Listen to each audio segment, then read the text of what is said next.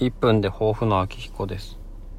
昨日夜帰りながら車の中で、えっと、ワイヤレスのピンマイクを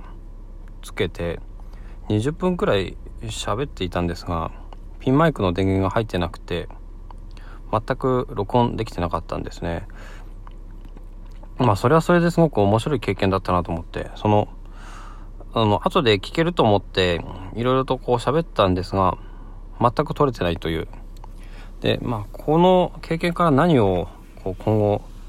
学んでいくかっていうかまあ何を生かすかっていうことなんですけど別にそれは失敗なのかっていうことなんですよね失敗とは限らなくてこのなんだろう一回限りの話っていうのが自分にとってこう何か意味があることだったかもしれないって思うのもありかもしれないですね。うん。何の話をしたのかわかんない。では。